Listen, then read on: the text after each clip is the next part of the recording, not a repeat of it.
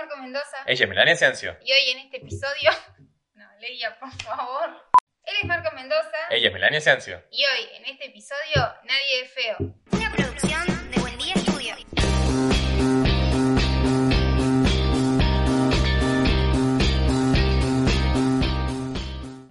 Bienvenidos a un nuevo episodio de su podcast Ni de aquí. Ni de allá.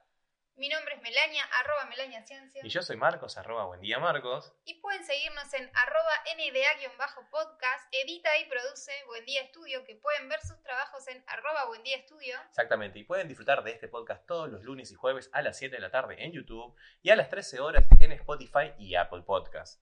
Estamos estrenando episodio, Meli, esta semana. Sí, Empezamos. decidimos. Lo prometido es deuda. Ustedes lo pidieron, lo aclamaron. Fue Lo por votación popular. Agregamos un nuevo episodio todas las semanas. Va a ser cada jueves, como el día de hoy, jueves, a las 19 horas en este canal de YouTube. Y por eso quiero brindar con ustedes y con Meli, con un cafecito. Estamos tomando café de verdad. Salud. Porque ustedes también pueden brindar con nosotros. Ustedes también nos pueden invitar a un cafecito. Y ustedes dirán, ¿cómo? Pero si no, no, no nos No podemos podemos ver, salir. no podemos salir, no, no hay nada abierto donde invitarles un café. ¿No? Pues. Online. Online, exactamente. La tecnología permite que ustedes nos brinden un café. Simplemente si a ustedes les gusta nuestro contenido, les gusta lo que hacemos, están todas las semanas esperando con los pochoclos ver estos hermosos rostros y escuchar todas las pavadas que decimos, pueden brindarnos un café por cafecito.app barra NDA, NDA podcast, exactamente.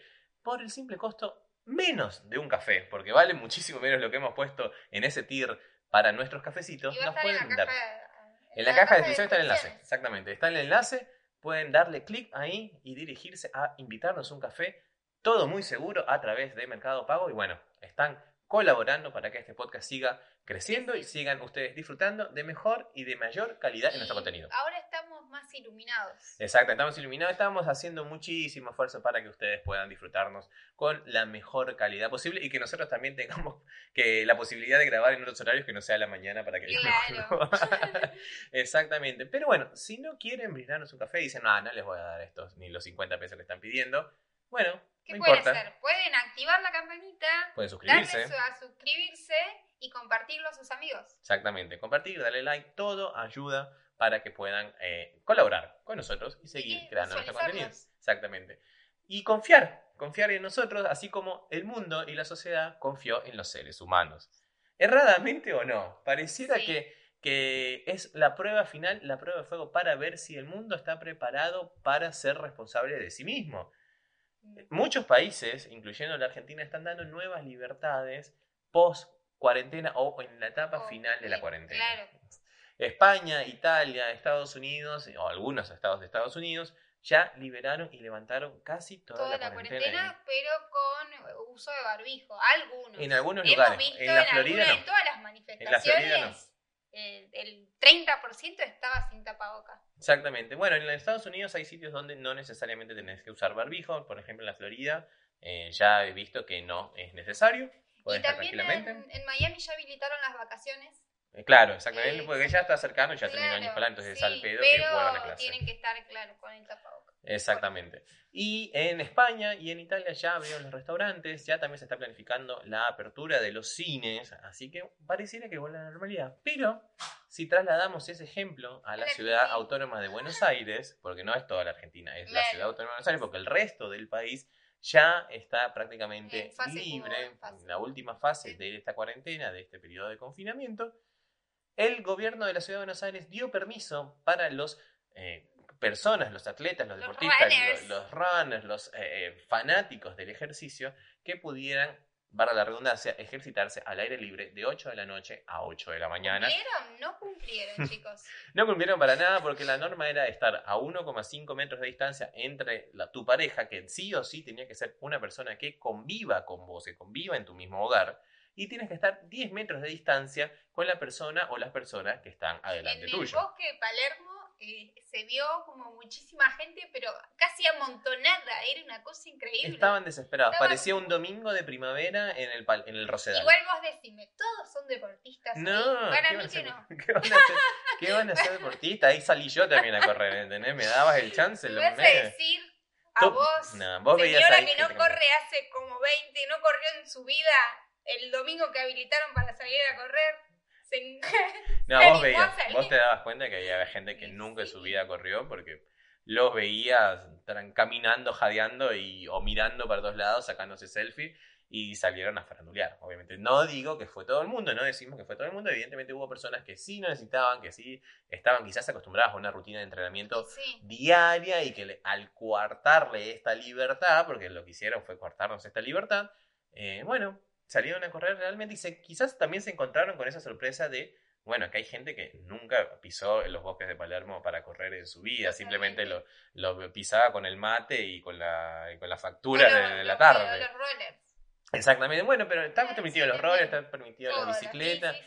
Pero vamos a mostrarles la realidad y lo que fue en Bosque de Palermo y cómo tenía que haber sido que habían puesto como en, en Europa, habían mostrado como un protocolo de cómo se tenía que correr. Es que acá también lo mostraron, Lo que no le hiciéramos caso, es porque somos caso sí. sudamericanos tercermundistas. Es así. Y estoy seguro que no solo va a pasar acá en la Argentina, va a pasar en todos los países del continente a medida que vayan liberando esta cuarentena. Eh, señores, así como quieren que confíen en nosotros, nosotros estamos también hartos, nosotros también, también estamos Piensen que hace casi 90 días que estamos encerrados. y eh, van a desaprovechar la oportunidad así. O sea, ya hoy estaban empezando a decir que teníamos que volver a la primera fase, la ni primera siquiera a la segunda, a la primera. Porque hay muchísimos contagios, pero no lo sabemos. O sea, ya a esta altura no le no creemos, no sé. No creemos No en nada, cada en día es más, es más la, la fuerza en redes de la gente que cree que esto es todo un invento para tenernos controlados. Y yo quizás soy, comparto un poco de esa visión, otro poco no. Pero, eh, pero estamos perdiendo la oportunidad, estamos siendo estúpidos también, o sea, en ese aspecto.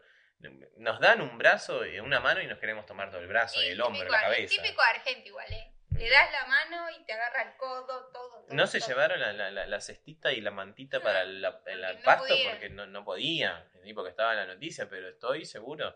Señores, no vas a- a- si vas a empezar a hacer runner el primer día que liberan la cuarentena, estás totalmente equivocado. O sea, hay que ser honesto consigo mismo y de verdad aprovechar estas oportunidades que se nos dan. ¿Entendés? Yo, nosotros no, no estamos ya en este momento quizás cumpliendo fehaciente y ciegamente la cuarentena como quizás lo hicimos en los primeros, Los primeros dos meses. Porque también hay una, una relajación nacional que, que, que te, con- te contagia y te lleva a eso. Y que también, bueno, uno tiene que salir a trabajar de alguna u otra forma lo poquito que se puede hacer. Pero imagínate que nos den la oportunidad de salir y la desaprovechamos. Entonces, entonces, ¿qué va a pasar el día que en serio digan, bueno, señores, se libera la pandemia, ustedes son responsables cada quien de su propia salud? Y seguro, ¿qué, qué van a hacer? ¿Van a salir todos sin barbijo? ¿Van a salir todos sin lavarse Sí, las no manos? O sea, nos están dando la oportunidad de demostrar que aprendimos, demostrar que somos mejores, demostrar que cambiamos y no lo estamos haciendo. Igual en La Plata, donde vivimos nosotros, parece como que se ha relajado tanto que no. Parece que estemos en cuarentena. No, es un día normal. Nosotros día tuvimos que ir normal. por primera vez, por primera vez por- al centro a cumplir con un trabajo. Eh, Y el tráfico que había Es era una impresionante. cosa que no se podía creer. o sea, vergüenza les debería dar Platense por todo eso. O, yo, que, o nosotros dos, que somos los boludos, que no hicimos absolutamente en esta cuarentena nada y que estuvimos subiéndonos por las paredes porque ya no sabíamos qué hacer. Todo abierto Y está. todo el mundo estaba como si nada. Como si nada. Y bueno, es decepcionante que no podamos confiar ni siquiera en nosotros mismos. Así que nada, pero bueno, vamos a darle un vuelco a todo esto para no tampoco extendernos tanto como la vez pasada, que ya hicimos catarsis y tampoco que queremos hacer catarsis todos No, los episodios. pero esta vez queremos eh, hablar de algo bello. O sea, de Oriana Sabatini. Ponele. Él siempre con Oriana. no, mentira. Queremos hablar un poco de eh, la concepción de la idea o el De ideal, belleza. entre comillas, de belleza en Venezuela y en Argentina. Cómo hemos concebido a lo largo de las décadas, de todos estos años, los diferentes tipos de belleza. Porque si bien son, eh, y hablamos de quizás de la belleza más femenina que de otro punto de vista, ¿por qué? Porque Venezuela tiene un récord mundial, un récord Guinness en cantidad de reinas del universo. O sea, nosotros hemos tenido estas que hacen así, sosteniendo la corona de diamantes, nueve veces. Pero nosotros tenemos supermodelos. Bueno, ya sé que ustedes tienen supermodelos, pero no, no es el A ser ver, mi- te las voy a ir Pero no es lo mismo que ser Miss Universo. O sea, No sos la importa, más pero bella los del 90, universo. a ver, los 90 fue como super furor acá en Argentina. Te puedo llegar a nombrar Valeria Massa, Carola del Bianco, Paula Colombini, Lorena Ciricioli, Dolores Trull, eh, eran como No, grandes. no, eso yo lo sé, eso yo lo sé, y son grandes inspiraciones, por lo menos para nosotros quienes trabajamos en moda. Pero Y ahora Pero- Mica Argañarás Barbie si, a vos, si a vos te dicen, sos, sos eh, campeón de la Copa Libertadores, o sos campeón del mundo, ¿qué suena mejor? Bueno, sí. Ah, suena mejor campeón. Imagínate, acá Miss Argentina, Bueno, que nunca mi- llegó a nada. No Miss sé. Argentina, imagínate Miss Argentina, imagínate Miss Mundo, y después imagínate Miss Universo. Universo. ¿Entendés? Y no solo que tengas eso, o sea, si, si fuesen Copas del Mundo, nosotros Ustedes tenemos nueve. están listos, ya Nosotros, está. es como si fuese Brasil y Alemania juntos. Claro. Bueno, nosotros tenemos esa cantidad de copas, esa cantidad de Misses. Alicia Machado, Dayana Mendoza, Irene Sáez, bueno, un montón históricas que han dado de qué hablar. Incluso tenemos el récord, ¿El récord de Misses? no solo el récord de Misses, que tenemos el récord de Misses Universo, sino que tenemos el récord de haber sido el único país del mundo que ganó Miss Universo y al año siguiente volvió a ganar. La recopa de la recopa de la recopa. Somos bicampeones. Bicampeones. Somos bicampeones del, del universo. Y que es una, fue una anécdota histórica porque llega a Venezuela inesperadamente, porque es muy difícil que de un año a otro vuelva a ganar el mismo país. Claro. Normalmente lo hacen, no sé, imagino que los jueces tendrán sus motivos. Llega a la final una venezolana inesperadamente y la anterior, Era la venezolana. anterior, claro, la, la reina saliente era también Leia. venezolana. Perdón. Leia. Leia que está ladrando, Como siempre. como siempre. Entonces la reina saliente era venezolana. Están las dos finalistas, no me acuerdo con quién competía la venezolana que ganó también ese año. Estaban agarraditas de las manos, las dos, una al lado del otro, esperando ese momento que digan quién era la ganadora.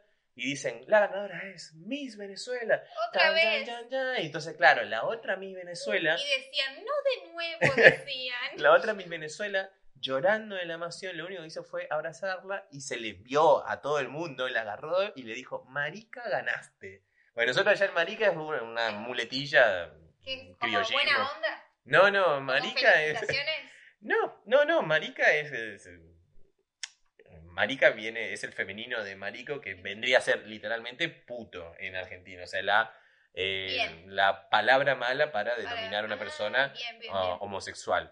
Pero bueno, allá, lamentablemente, para bien o para mal, es una muletilla que, como decir pibe, chabón, ¿eh? marico, marica, no pasa nada. Entonces es muy común entre mujeres, en una a otra, llamarse marica. marica. Entonces le dijo, marica, ganaste, y todo el mundo se quedó con esa frase y fue, bueno, un boom que la llamó, o sea, a ese Como en nivel. Colombia, mis parceros. No, no, porque parceros es como decir paisano. Ah, Eh, ah, Esto es como una grosería que se transformó en un modismo que se transformó en una palabra común y corriente. O sea, no hay problema, ya nadie di- dice más nada. Bueno, vos tenías, como habías dicho, eh, Mises y nosotros tenemos supermodelos. En los 90, como ya les habíamos comentado, eh, teníamos a Valeria Massa, a Paula Colombini, y ellas tuvieron como muchos trabajos importantes. Caro Cuore, hacían los, los famosos desfiles en Punta del Este con Roberto Giordano, eh, con Me Muevan sus cabezas. Y después, eh, ahora la más actual es Mica Arañarás, que, que está con I, Isa Laurent. Sí, tiene un Moira, que de trabaja. Sí. Tiene un montón. Mili Piñeiro está con Chanel, por ejemplo. Estuvo Sí. al lado, literal, de Karl Lagerfeld. en Y Moira, Moira también es. Chanel. Chanel, Off-White. Hay muchos modelos argentinos. Bueno que tiene la Argentina Maga Abramov también. es que es una máquina de hacer supermodelos. ¿Entendés? Y- Sí, pero lo, lo y- malo... Y nosotros, así como nos ven, le hacemos fotos a algunas de esas chicas que nos mandan a veces las agencias. Cuando son muy novitas. Muy nuevitas. Tenemos una New Face que sabemos que puede llegar a funcionar y nosotros tenemos el ojo y decimos, vamos a armarle unos buenos cambios porque estas chicas la van a romper. Nos ha pasado bastante. Nos ha pasado varias veces. Y bueno, yo tuve la suerte de trabajar, bueno, tuve la suerte de trabajar con Moira, con Mini Yo Piñeiro, tuve suerte de trabajar con Barbie Sánchez, que ahora la está rompiendo ya en Italia. con Barbie Eh, Sánchez, vale, con Bar- Valentina Ferrari. Valen Ferrari, con bueno, muchísimas eh, modelos a quienes les mandamos un saludo si alguna Si vez este alguna vez nos podcast. escuchan, que ahora son famosas e inalcanzables. vale. Porque ahora, bueno, hacen off-white y no creo que vayan, Que vengan a vengan mi estudio en el microcentro porteño. No. cuando volvamos a nuestro amado estudio. Pero bueno, ustedes sí tiene, la Argentina tiene eso porque el concepto de belleza argentino es muy distinto al concepto de belleza venezolano. El venezolano le gusta la mujer caribeña, la mujer voluptuosa, la mujer con cadera, con lola, con cinturita, con pelo perfectamente liso y planchado, que es un concepto que nos ha impuesto El patriarcado. el patriarcado históricamente. En eso estamos todos de acuerdo. Yo no estoy diciendo que eso esté bien. Obviamente en este podcast apoyamos la libertad de hacer, decir de todos. de lo que quieras y de vestirte lo que quieras y de usar lo que quieras y verte como quieras porque no importa, por eso yo soy gordito. Entonces, porque es Y una yo decisión. no me peino, no me maquillo nunca. Entonces, históricamente ese ha sido el concepto de belleza y las Misses obviamente han ayudado a que ese concepto prolifere, ese concepto sea cada vez más fuerte. Las Misses todas pasan por un quirófano, un todas quirófano. pasan por un, por un cirujano plástico, todas pasan por asesores de imagen que las van a decir te peinas de esta forma, te maquillas de esta forma, te pones estas cejas, te pones estos tacones. Porque la venezolana es Es así, así. y la, vene- la y venezolana para, ha por ejemplo, eh, para el trabajo, eh, se arreglan muchísimo ustedes. Nosotros nos las muchísimo, tanto, tanto al punto de que las peluquerías abren o abrían. ¿A Yo qué estoy hora? hablando siempre hasta el momento que yo me vine a este país. Pero creo que esas son de las pocas cosas que deben seguir Sí, estando igual. pique se diferencia de la Argentina. O sea, yo no me imagino una Argentina que se vaya a las 5 de la mañana, como hacen allá en Venezuela, a peinarse, a hacerse las uñas, la manicure. Bueno, vos no, porque vos te, si te podés levantar a las 11 Yo sí me puedo levantar y no y peinarte. no peinarme y salir así. Bueno, yo soy el, el anti el anticaso. no, allá abren a las 5 de la mañana para que las mujeres puedan ir a plancharse el pelo y a hacerse las uñas o los pies antes de ir al trabajo. Es muy común que las mujeres lleguen con el pelo planchado, incluso cuando hay mucha humedad o hay este conato de lluvia o ven que empieza medio a caer dos gotitas, se ponen una bolsa de supermercado en la cabeza, literal, de supermercado en la cabeza, y salen de la peluquería corriendo al auto o corriendo a la oficina para que no se les dañe el secado. Bueno. Y se secan y planchan el pelo absolutamente todos los días de su vida, hasta para hacer zoom. ¿entendés? Sí, no, Eh. acá no. ah, o sea, se arre, nos arreglamos el pelo. Yo me acuerdo cuando, en otras épocas, más de más. Yo, joven. ahí- yo más joven, que por ahí yo no existía, se hacían la toca.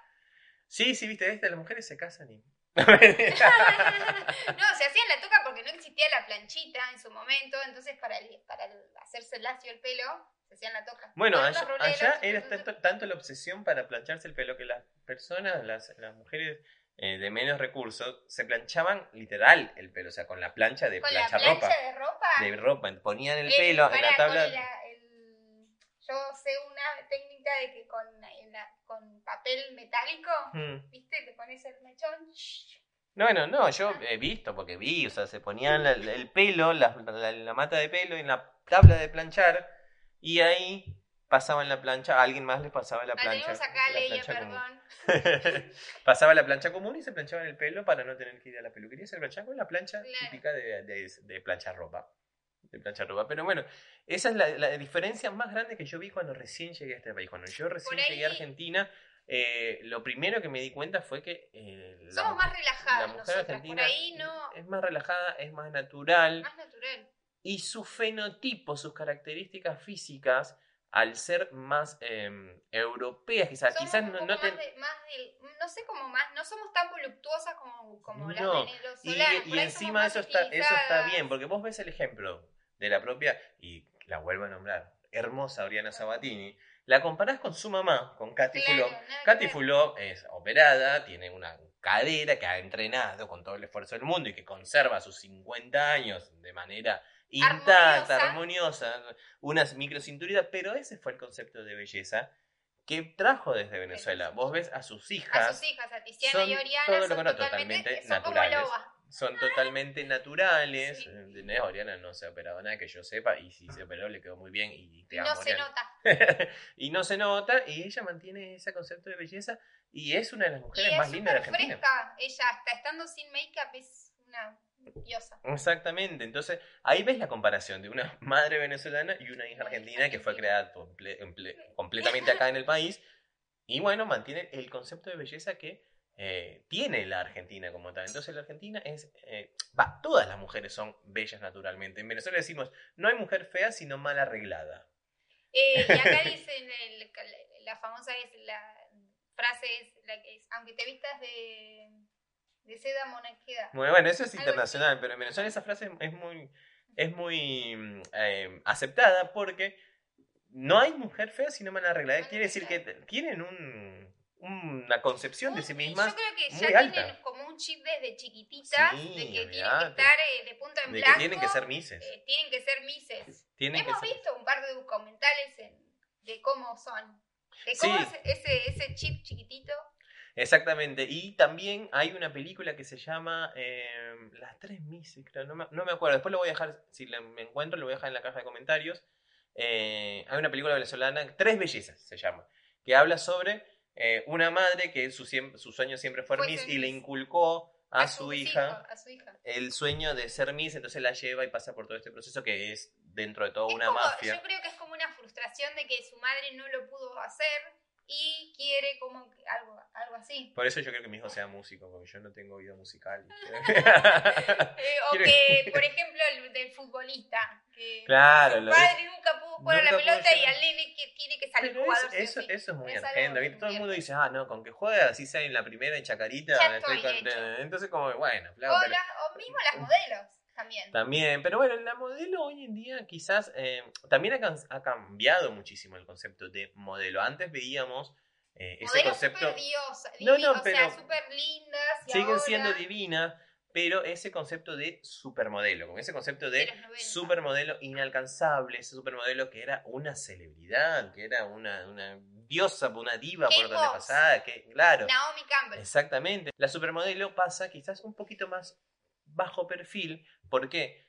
Porque al estar tan en contacto con la gente a través de las redes sociales, se ha humanizado tanto ese concepto de supermodelo que quizás ya no existe una supermodelo. ¿Por qué? Porque la ves desayunando, la ves entrenando, la ves sin maquillaje, la ves con sus amigas, Sí, la ves... contestando a sus seguidoras. Es como que hay como, otro, hay como otra. Otra concepción otra de la supermodelo. del Para mí, ese concepto que conocíamos de supermodelo ya hoy no existe. Exactamente. Y sí, el sueño de entonces de muchas niñas en Venezuela es ser Miss.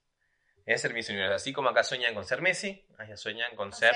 Alicia Machado o Irene Sáez o bueno, cualquiera de las ganadoras del Miss Universo en Venezuela. Pero bueno, la, la principal diferencia creo yo, entonces, y estamos en eso de acuerdo, Sí. es la naturalidad. Entre comillas, yo estoy, y me consta porque así lo vi y lo viví, yo estudié en una escuela de comunicación social donde había siete mujeres por cada hombre, o sea, la mayoría del estudiantado era vez me femenino. contado.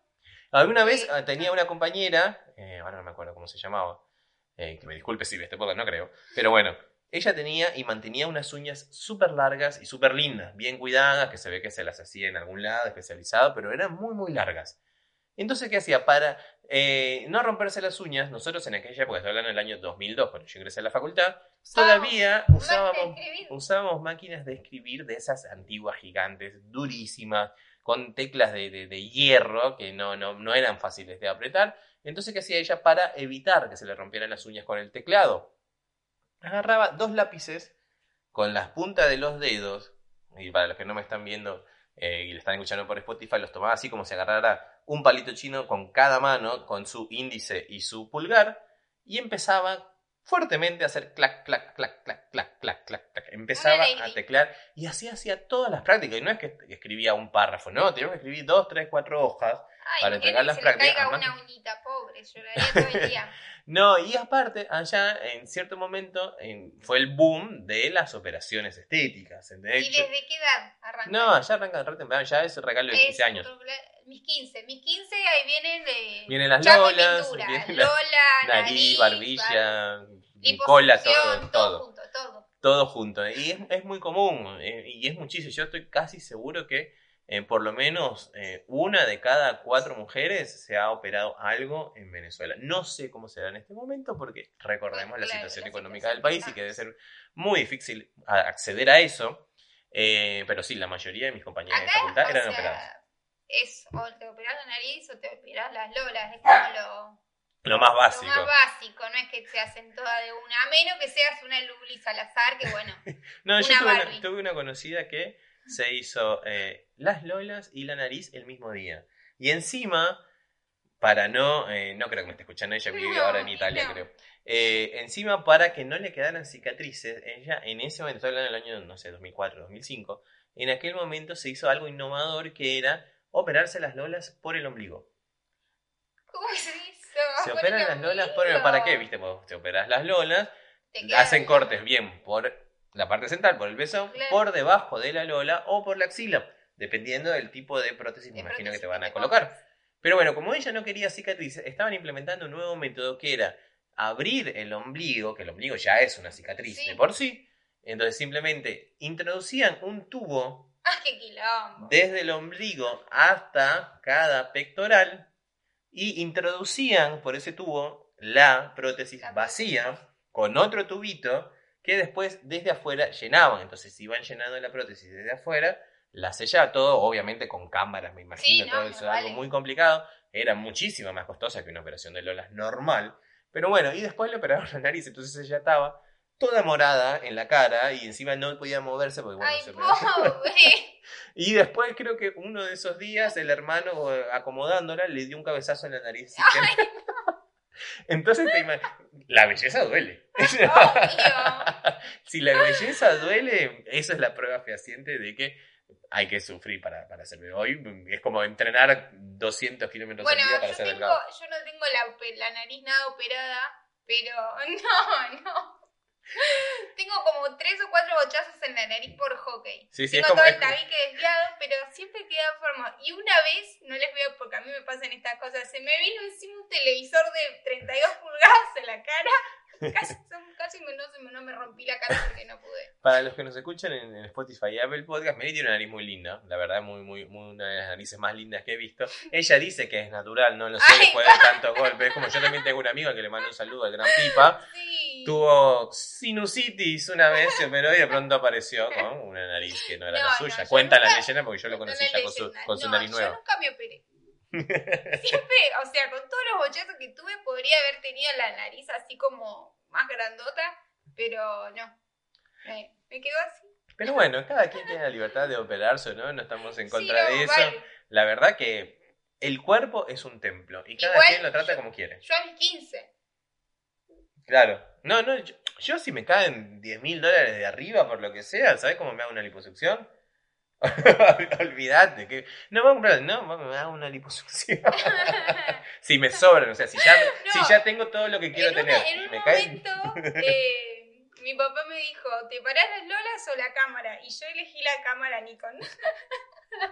Y bueno, está bien, son decisiones sabias. Son decisiones sabias. Yo necesitaba mi cámara para sacar fotos. Y bueno, a mí también me pones liposucción o una iMac Pro. y bueno, Obvio, yo voy por la iMac. En eso, en eso estamos, estamos de acuerdo. Pero bueno, la belleza es eso, la belleza, como ya dijimos al principio, bello es ser natural, es ser como vos siempre soñaste ser. Si vos soñaste ser atlético y querés ser atlético y sos atlético y luchas por eso, sos bello. Si vos soñaste con ser una persona dedicada a, la- a descansar como nosotros cuando podemos, y te consideras bello, está perfecto. El autoestima es alguien que nadie nos puede robar y solo nosotros nos podemos cultivar. Y Marky, yo te quiero hacer una consulta. Eh, tus primeras citas, cuando vos salías con una chica venezolana. Oh, no, era, era complicado porque desde chiquita, aparte, eh, convengamos que yo, incluso yo tenía, eh, tuve, tengo, obviamente, eh, una madre que era muy celosa en ese aspecto, no celosa, era muy sobreprotectora en ese aspecto, como que no quería que Te tuviésemos... un beso, Marta. no quería que tuviésemos noviecitas en el colegio para que, bueno, obviamente uno escucha tantas cosas, o escuchaba ya desde ese momento que quedó embarazada a los 15, a los 16, no terminó el colegio. que, bueno, mi mamá quería que nosotros por lo menos tira- termináramos la universidad. Después de eso, ya cada quien que hiciera su, su vida. Entonces era como muy sobreprotector en ese aspecto y nosotros nos teníamos que escapar para salir con, con chicas, ¿entendés? Como que no les teníamos que, teníamos que inventarle que íbamos al cine con tal, o con cual amigo, estudiar a no sé dónde. Y bueno, no, ibas y, y salías con una- alguna. Encima nosotros estudiamos en un colegio solo de hombres, ni siquiera es que lo teníamos fácil. No había redes sociales, de casualidad había Messenger, pero un poquito más adelante. Este, era un mensajito de texto y tenías que esperar a ver cómo conocías a la hermana, a la prima, o por algo del colegio, conocer a las de los otros colegios. Era muy difícil. Y las chicas ya desde muy niñas se vestían como yo me acuerdo, tuve, eh, cuando estaba en la academia preuniversitaria, preparándome para, el- para los eh, exámenes de ingresos de la universidad, era una, academia mixta, obviamente, iban de todos los colegios. Y me acuerdo que invité a salir a una chica, eh, me acuerdo un sábado a la tarde, una cosa así, porque bueno, éramos chicos, tenemos 16, 17 años. Eh, Caracas es una ciudad muy peligrosa y bueno, a esa edad tampoco es que nos dejan salir salir tan tarde, tanto, tan claro. tarde.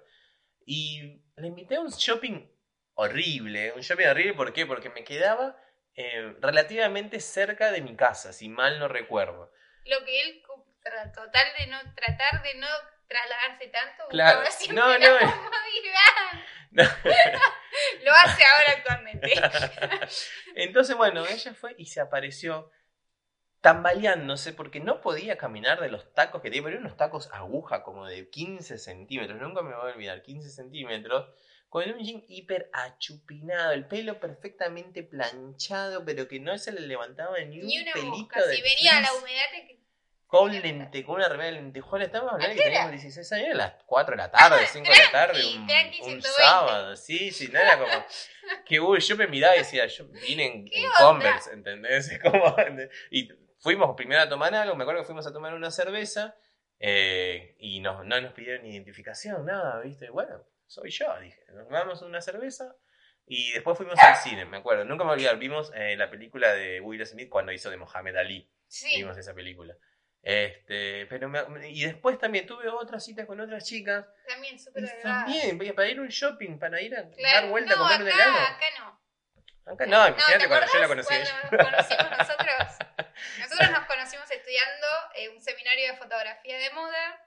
Y yo me acuerdo eh, que fue en febrero, un febrero, casi 35 grados.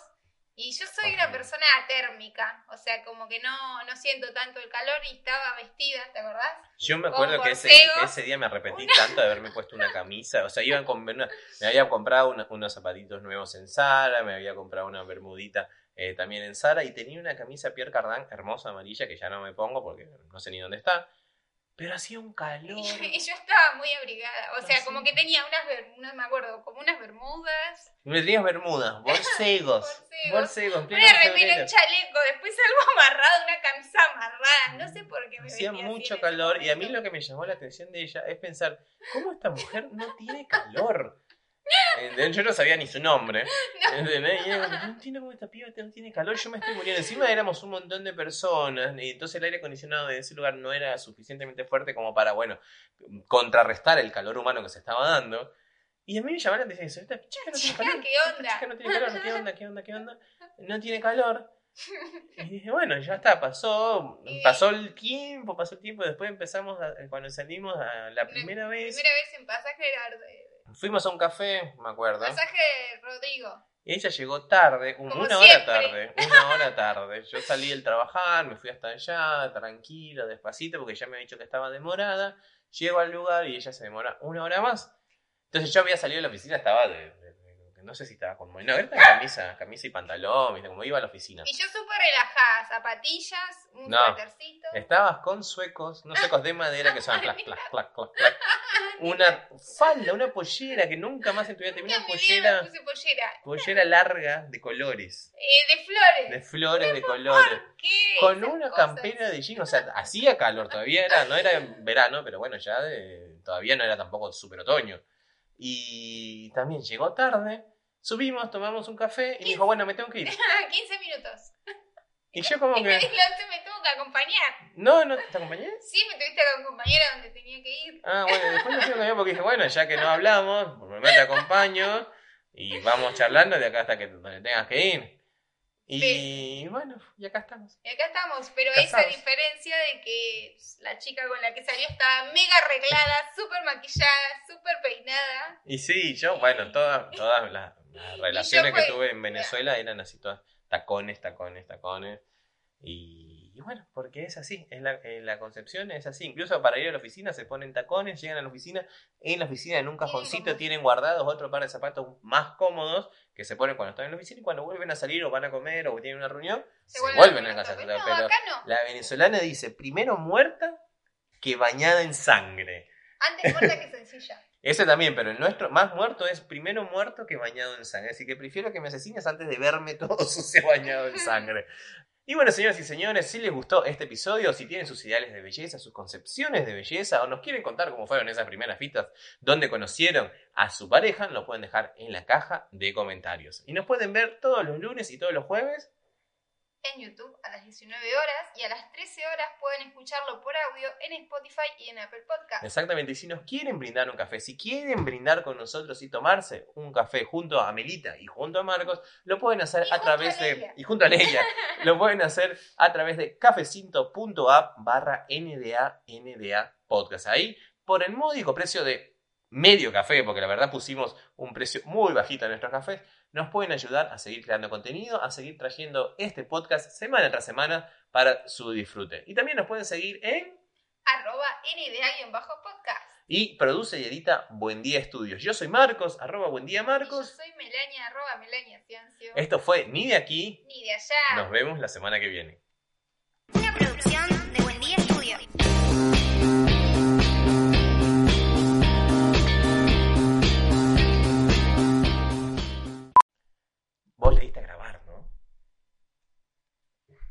Creo que sí.